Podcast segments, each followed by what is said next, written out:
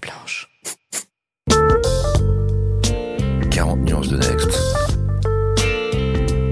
Le Next 40, comme vous ne l'avez jamais entendu, animé par Olivier Mathieu et Thomas Benzazon. Du coup, maintenant, ce qui va nous intéresser, Vincent, encore une fois, c'est de comprendre ce qui a construit l'homme que tu es, d'où tu viens. Et euh, je crois que c'était sur l'épisode avec Benjamin euh, Guignot. Euh, Olivier a proposé cette question que je trouvais intéressante pour lancer finalement euh, nos parties 2 à partir d'aujourd'hui. C'est euh, quel entrepreneur, quel manager es-tu? Je crois que c'était à peu près ça, hein, ta question à Benjamin. Quel entrepreneur es-tu? Waouh, bonne question. Il faudrait demander là aussi aux gens qui travaillent avec moi. Euh, en fait, j'ai un terme qui revient. Alors peut-être parce que derrière il y a cette idée de, liberté. On parlait de libéralisme, etc. et un podcast que je recommande de Master of Class, de, euh, Master of Scale, pardon, de, de Reid Hoffman, le fondateur de LinkedIn, avec Eric Schmidt, le patron de Google. Et il parle de euh, son rôle était de manage de chaos. C'est quelque chose qui me plaît beaucoup et que j'en vois souvent aux gens qui nous, qui nous rejoignent. Cette idée d'accepter qu'une entreprise, quelque part, je vois des fois un peu le, les, les 450 personnes qui sont chez nous comme aussi des freelances. Parce que justement, j'ai envie qu'ils se sentent libres, qu'ils se sentent libres par petite équipe, euh, au niveau individuel.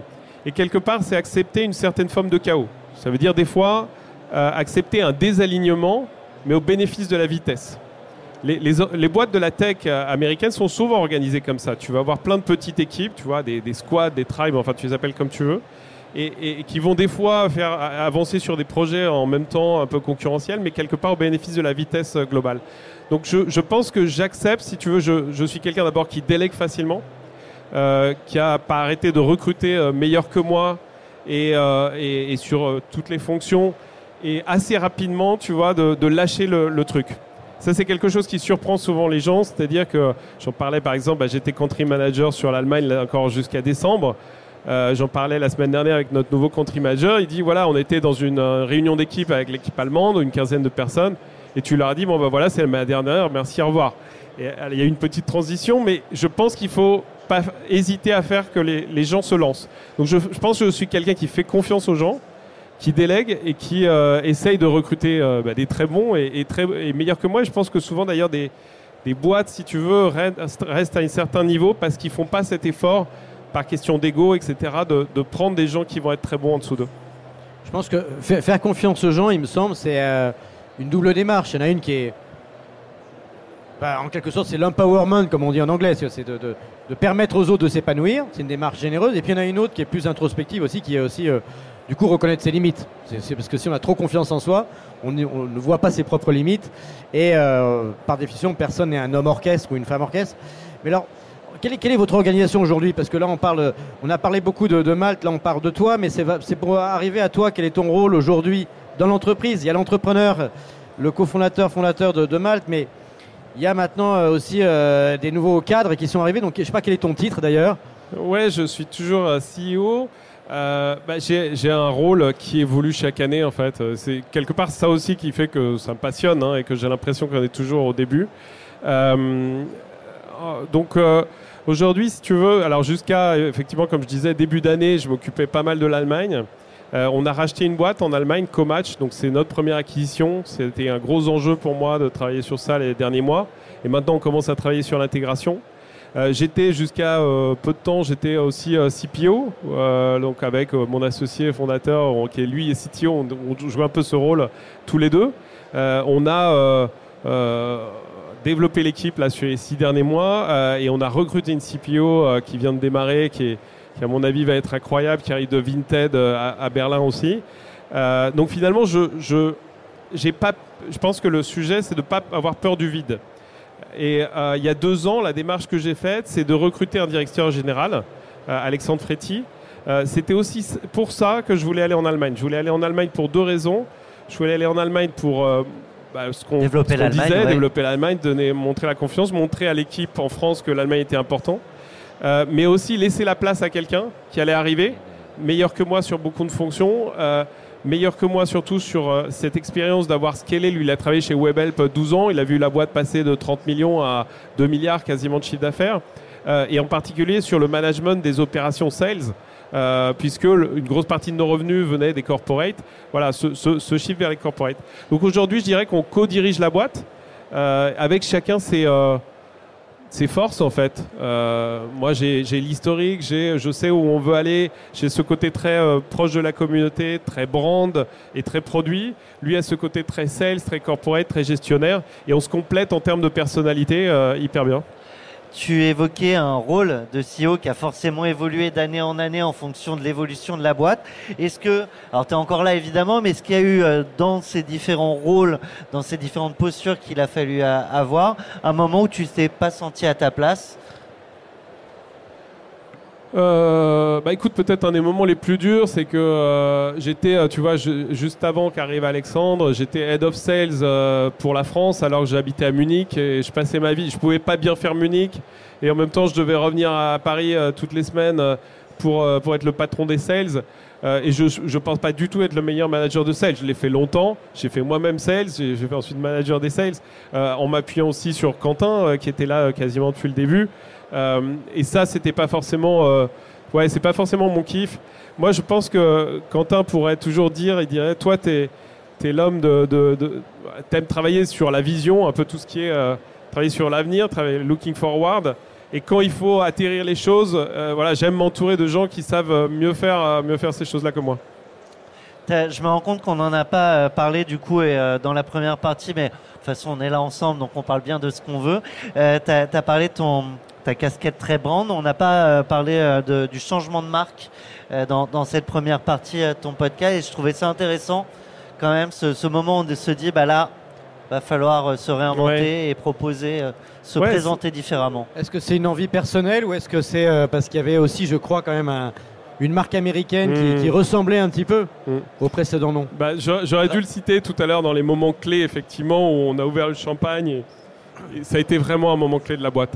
Euh, en fait, ouais, Rappelle on- le, le premier nom. Upwork, euh, donc H-O-P-W-O-R-K.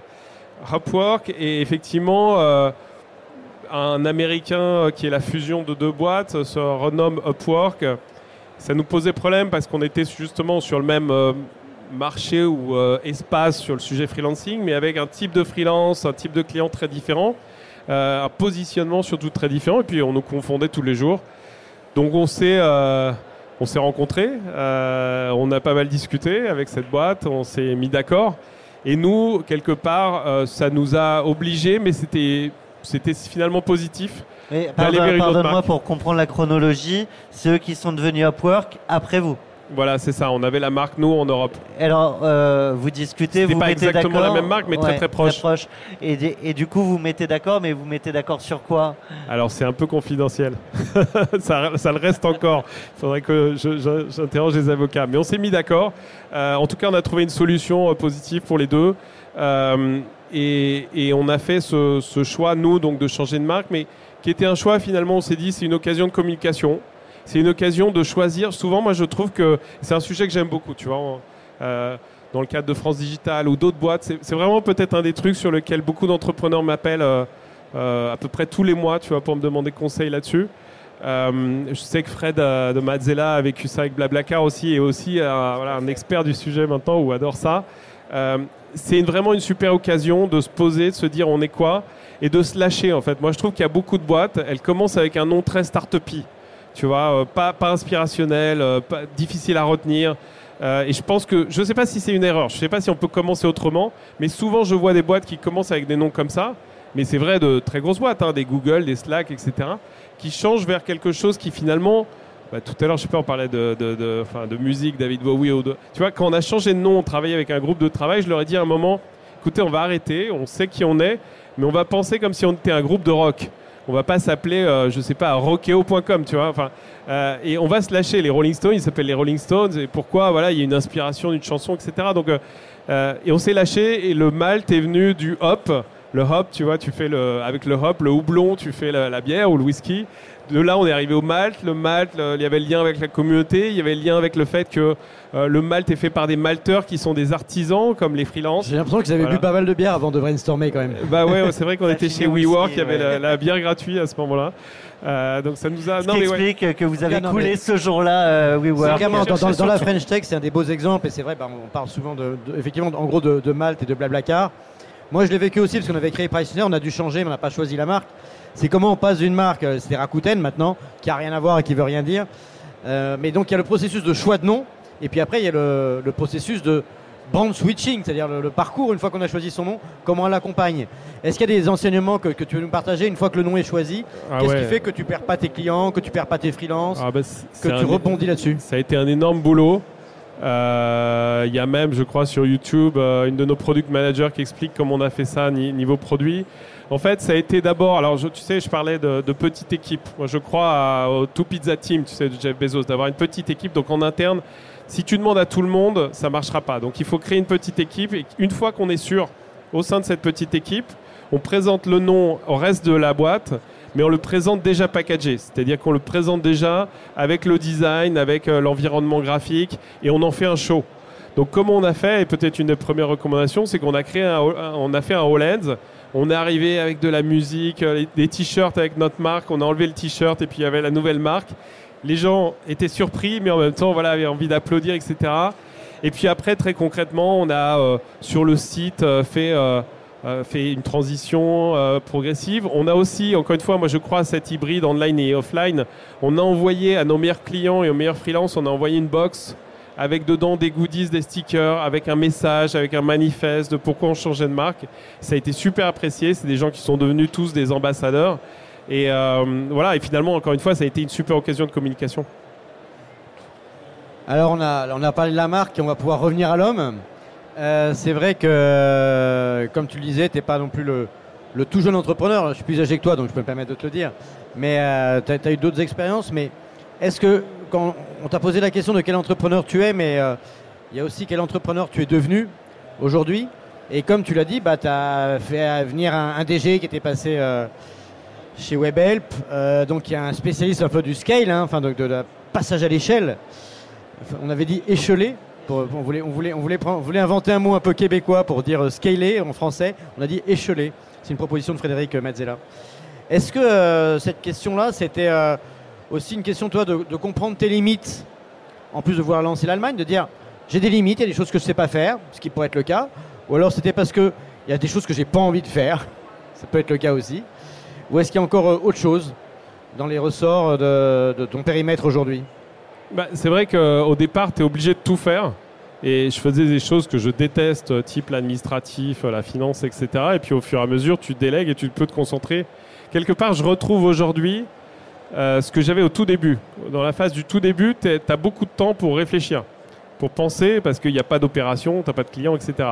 Et là, je retrouve quelque chose où si tu es bien staffé en dessous, tu te laisses du temps. Et c'est là où beaucoup d'entrepreneurs, je pense, ont, ont peur, parce que la- la- voilà, ils ont peur du vide.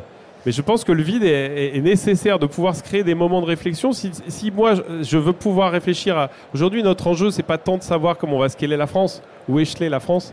C'est plutôt comment on va aller plus vite à l'international. Donc, quelles acquisitions on va faire, avec quelle boîte, comment on va trouver les bonnes personnes, les bons country managers, comment on va aller plus vite sur le produit. Donc, pouvoir être euh, justement forward-looking, ça demande du temps.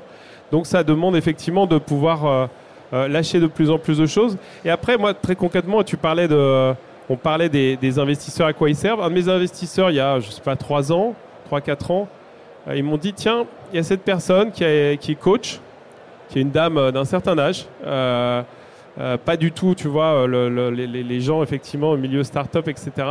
Mais qui a coaché des, grands patrons, des entrepreneurs, etc. Et c'est quelqu'un avec qui j'échange au moins une fois par mois, on se voit. et on est en WhatsApp un peu tout le temps euh, et qui me permet d'avoir un regard sur moi-même, tu vois, où elle va, euh, euh, des fois tu vas manquer de confiance en toi, elle va te dire mais non mais t'es super bon sur ça, etc.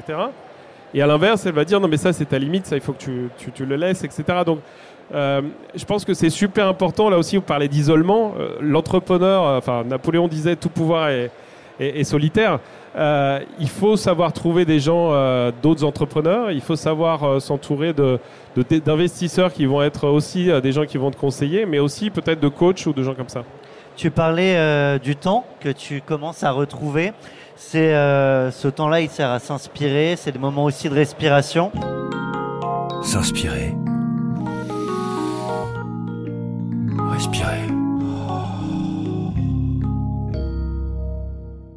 C'est une rubrique qui me tient à cœur parce que je sais bah, que les, entrepreneurs, ils ont une passion euh, et leur passion, bah, c'est euh, la création de leur entreprise.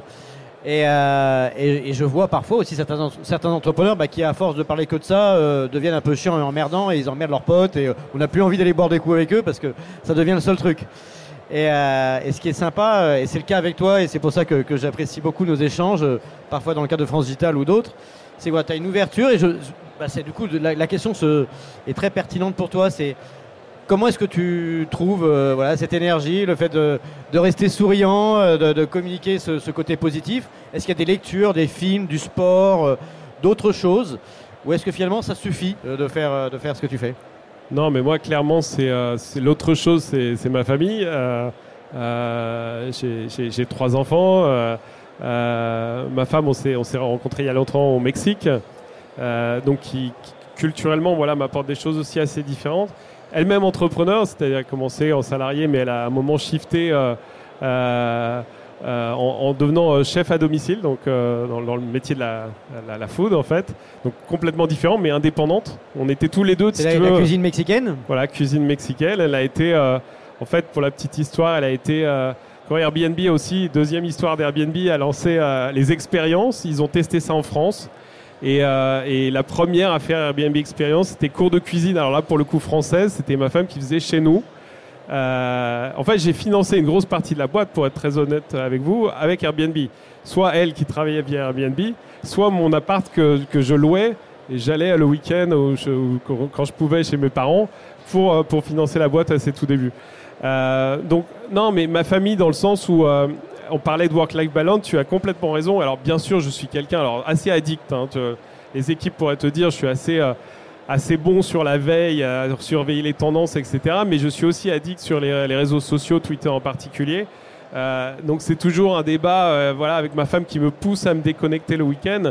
Mais avoir trois enfants et j'ai eu, tu vois, on, a commencé en 2013, j'ai eu en 2016 j'ai eu des jumeaux, donc j'avais déjà un, un fils, j'en ai eu deux autres d'un coup. Ça fait des petites Euh, nuits. Ça, ça te met de l'humilité et pour le coup, euh, euh, tu te dis que le boulot d'entrepreneur, à la limite, il est simple par rapport au boulot, tu vois, d'avoir à gérer ce boulot de père, une logistique assez incroyable.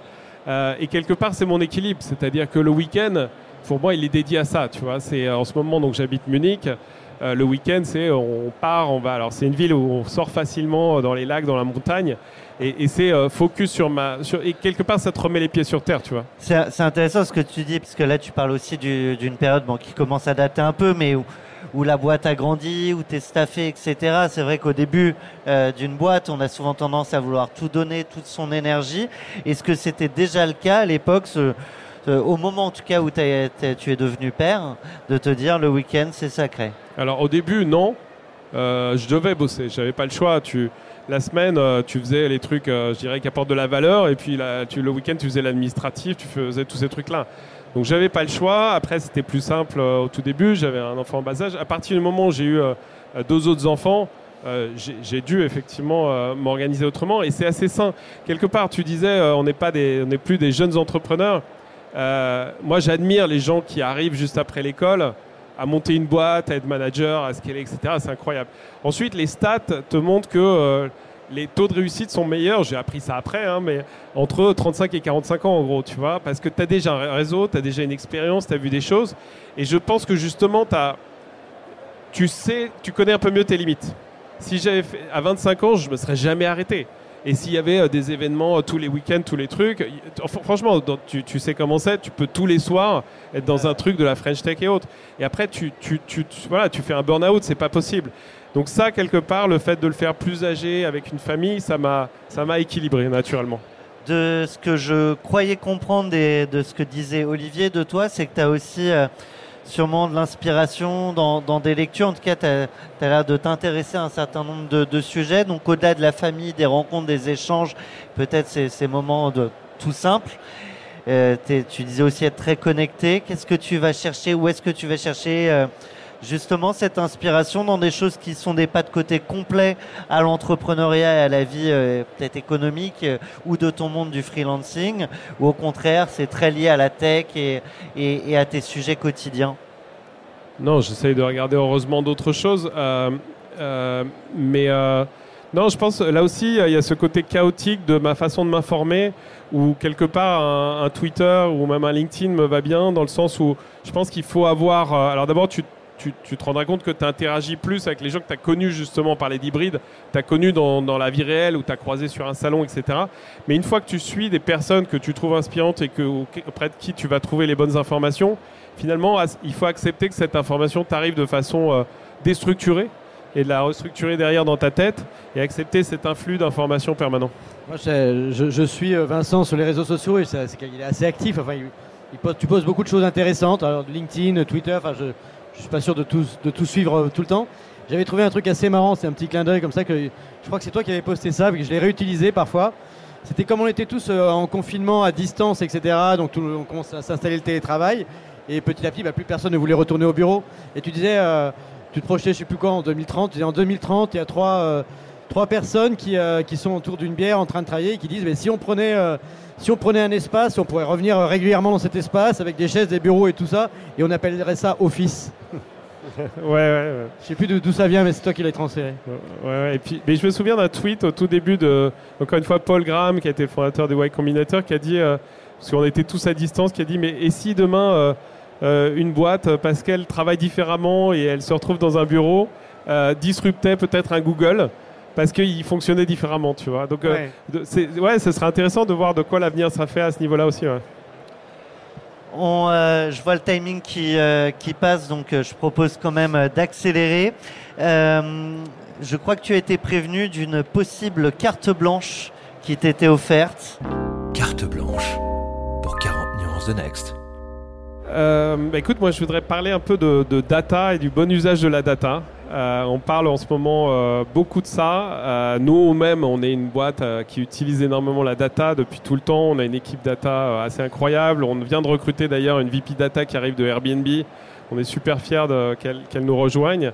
Maintenant, je pense, lié à la data, il y a, on parlait de branding. je crois qu'il faut faire attention et je vois beaucoup d'entrepreneurs se tromper sur certaines choses. Tu vas en parler de brand aussi. Et de vouloir tout mettre sur le compte de la data, tu vois, tout rationaliser. Par exemple, le marketing. Euh, Viva Technologies, voilà, on est très lié ici à Publicis, etc. Je pense qu'on oublie des fois dans les certaines startups à quel point le sujet brand, le sujet créativité sont, sont très importants. On parlait de do things that don't scale. Do things that don't scale, ça veut dire aussi accepter de ne pas mesurer. Et je pense que ce qui est des fois le plus puissant, c'est ce qu'on ne peut pas mesurer.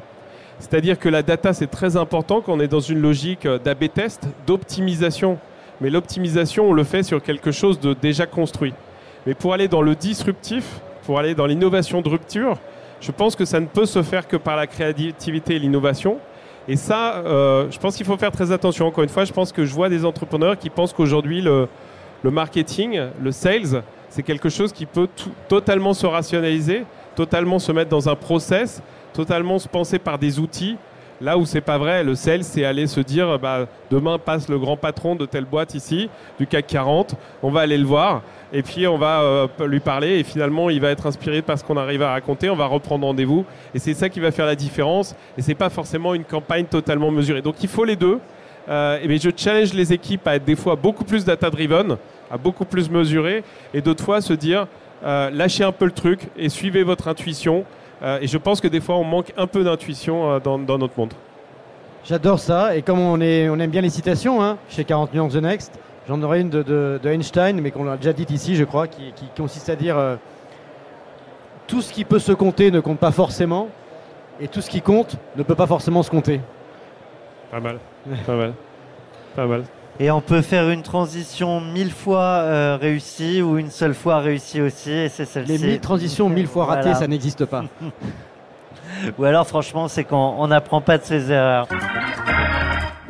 Waouh Eh ben, c'est le moment de la Donc, claque c'est la pour grande nous, classe. où notre c'est invité la n'est claque. plus. euh, Ça pourrait être aussi un bruit de fessée, mais c'est plutôt une claque. je Euh, sais pas ce que c'est, je m'attends à tout, mais. La rubrique de la claque, c'est juste que quand tu es entrepreneur et, euh, et que tu es souriant et que tu es beau gosse comme Vincent Huguet, on pourrait croire que tu n'as jamais reçu de claque. Et en fait, ben si. Euh, les entrepreneurs, ils ont tous reçu des claques. Alors ça peut être parfois euh, dans la vie privée, mais c'est des moments à surmonter. Et souvent, euh, l'entrepreneur, il, est- il veut se montrer invincible. Alors il veut pas montrer ce- sa phase parfois qui peut être euh, de la solitude, un échec, euh, au moment d'une levée de fonds, un licenciement, quelque chose qui a raté, etc. Donc Et allonge-toi, ferme les yeux. Et nous, on pense que c'est bien, comme les grands champions, et ben, il faut aussi parler des défaites. Donc, euh, si tu as la transparence d'en partager une avec nous, ça nous intéressera et ça participe à, la pédagogie du monde entrepreneurial auprès de notre audience, qui est de plus en plus large et qu'on remercie. Bah, je, réfléchis euh, parce qu'il y en a forcément plein. Euh, des, échecs, il y en a plein. Des, claques, sûrement. On parlait de, de notre board.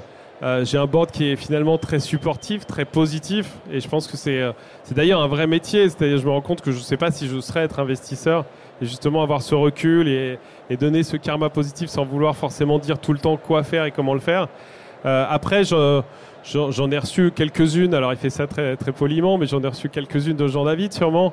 Je me souviens une fois, un des premiers déjeuners, on était tout au début, il m'a dit euh, Non, mais arrête euh, tes conneries sur euh, ça et ça, reconcentre-toi sur le produit, mets- mets-toi là où tu es bon, etc. Donc, des fois, effectivement, ce alors c'est pas forcément toujours verbalisé, mais quand ils te font comprendre que ce truc-là, c'est pas ton truc. Par exemple, on parlait de on parlait d'administratif, de, de, de côté gestionnaire, de côté management, de sales. euh, euh, voilà, se prendre et accepter et se dire. euh, et du moins, le, le plus difficile, je pense, dans ces claques-là, c'est quand elles sont pas totalement claires et qu'il faut comprendre le message derrière. Est-ce que, est que la claque, dans ce cas-là, c'est le fait de t'entendre dire ça ou c'est le fait d'avoir à reconnaître que peut-être bah, la personne a raison? Euh, ouais, non, c'est de, c'est, c'est- bah, effectivement, si, si tu te rends compte, si tu sais qu'il a raison, tu sais que tu aurais dû faire autrement et, euh, et tu sais que ça Donc c'est t'emmerde. pas, c'est pas, que- c'est pas forcément injuste, c'est euh, Ah non, c'est parce pas du que tout c'est- ça- injuste. Ça, peut être justifié, enfin parfois Non, ça non. peut être injuste, mais si c'est justifié, il y a, un- il y a une, un effort de voilà de- de- d'admettre en fait. euh, Non, non, c'est pas du tout justi- Ouais. c'est- pas du tout injustifié et c'est nécessaire. Donc, euh, on parlait tout à l'heure de effectivement quel est le rôle de board member, d'investisseur. C'est aussi de savoir mettre ses claques, mais tout en le faisant positivement. Moi, j'ai, appris que le, le métier d'investisseur que je suis en train d'apprendre maintenant, comme tu as toujours la frustration de ne pas faire, hein, quand tu es investisseur, tu fais pas, sinon ce serait du, de la gestion de ce qui est d'ailleurs interdit. hein, donc, euh, en revanche, euh, le métier, d'ailleurs, c'est euh, entre Benoît Grossman, Jean-David, enfin, tu vois, des, des vieux de la veille qui ont beaucoup d'expérience, qui ont, qui ont perdu de l'argent avant d'en gagner beaucoup. Euh, ils disent, bah, en fait, le métier de, l'investisseur, c'est de savoir poser des questions. Mais évidemment, savoir poser des questions, ça sous-entend des questions qui font mal. Si c'est que des questions sur lesquelles euh, on attend des réponses positives, ça marche pas. Et, je pense qu'en fait, euh, si tu te prends, je trouve c'est merci d'avoir partagé cette claque. Il faut imaginer, en tout cas moi je le trouve maintenant que je commence à être investisseur, que dans un board c'est pas toujours facile parce qu'il faut dire les choses. Sinon le board est inutile. Mais tu sais que c'est pas facile et que ça va peut-être parfois blesser la personne. Et j'en ai eu plusieurs, maintenant que j'y repense, j'en ai eu plusieurs aussi de Antoine Fraisse, qui a été notre premier business angel. Antoine Fraisse qui a monté le, le fonds Kerala et qui a un parcours extraordinaire. Il a, investi à quelques mois de différence euh, chez nous, chez Doctolib et dans d'autres succès. Et alors lui, euh, la claque, elle était, euh, mais il le sait, je crois, mais c'était tous les vendredis soirs. En fait, il se prenait lui une session, on parlait de work-life balance et du week-end.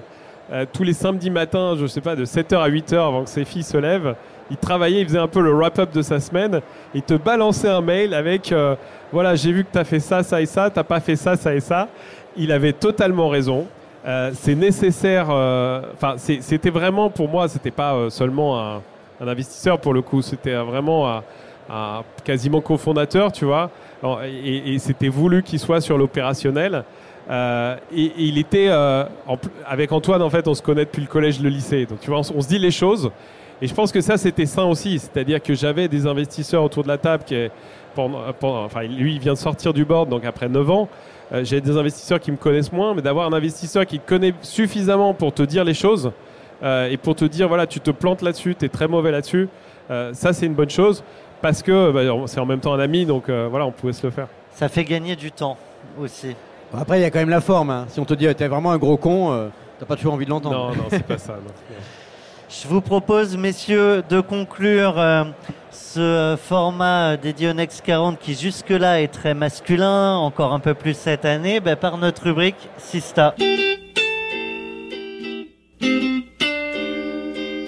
Tu as dû être prévenu qu'on allait euh, te demander de désigner une entrepreneuse qui aura droit à un podcast grâce à toi, à un coup de projecteur sur parce qu'il n'y a pas assez de femmes entrepreneurs et on pense qu'il n'y a pas de raison que les métiers de la tech enfin si on regarde les écoles d'ingénieurs, on voit qu'il n'y en a pas assez, mais globalement, avec les, les statistiques France Digital, moins de 10% des, des entrepreneurs sont des entrepreneuses. Ça suffit pas. Mm. Alors est-ce que tu as sélectionné une euh, femme Ouais. entrepreneur? Ouais, j'ai sélectionné euh, Vera Kampf, qui est euh, la CEO cofondatrice de euh, Singular, que j'ai croisé, j'ai- on s'est croisé quelques fois, mais je l'ai croisé au- dans un petit déjeuner France Digital avec un, ministre euh, dans le cadre de France Digital Day la- l'année dernière. Je trouve que d'abord parce qu'elle a, un charisme, elle, elle dé- dégage une assurance assez incroyable. Euh, et ensuite parce que c'est une boîte qui est peut-être moins connue aujourd'hui que d'autres, mais qui commence à, enfin qui, a fait euh, une certaine levée de fonds, etc. Et qui, euh, elle a réussi à faire en sorte qu'une toute petite, finalement une petite partie de son chiffre d'affaires est français. Et, et j'étais, euh, tu vois, j'étais à Munich un jour et je vois sur un abribus une pub euh, pour Singular. Alors en plus d'être targeté sur Instagram, etc. Et je crois qu'elle est euh, sur un marché où pour le coup on parlait de confiance, donc euh, ils vendent de l'art hein, en ligne. Donc c'est pas évident. hein, il faut là pour le coup c'est l'offre qui crée la demande. hein, on n'est pas tout- for- forcément tous en ch- recherche d'art, Euh, mais en proposant les belles choses, en le faisant bien. On parlait de ROI. Je pense qu'ils sont très ROI driven sur leur campagne marketing, mais par contre ils arrivent au niveau du branding, ils arrivent au niveau des créas à faire quelque chose d'assez génial. Et, et- et je pense qu'elle est en train de faire une boîte assez incroyable où moi j'aime bien les euh, j'aime bien les boîtes aussi qui créent un marché. Tu vois, où le marché n'était pas forcément là et structuré et tu Alors, proposes une nouvelle alternative mais tu crées un marché. Du coup, on va, on va lui poser toutes ces questions, mais je voulais pas que tu sois trop long parce qu'il faudra justement lui Ouais. laisser la parole. En revanche, te permettre peut-être de lui poser une question, puisqu'on a Solène, notre magnifique associée, Alors qu'on ne voit pas du coup à l'écran, mais à la on est voix content radio- de la retrouver au studio. qui a une magnifique voix radiophonique et qui ira euh, bah, l'interviewer euh, en ton nom, en notre nom. Alors, est-ce que tu veux lui transmettre une question? Parce qu'elle est là en plus. Bah, je lui poserai une question sur l'internationalisation. Euh, à, à quel moment elle est partie euh, Est-ce qu'elle a déjà démarré son, son business en France ou est-ce qu'il a été tout de suite nativement euh, européen, voire mondial? Et pourquoi ce choix plutôt que le choix que font beaucoup de gens de d'abord construire et de structurer bien les choses en France et aller ensuite à l'étranger?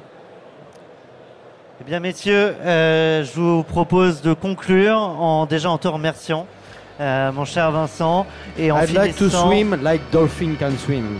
Et moi, I want to be hero.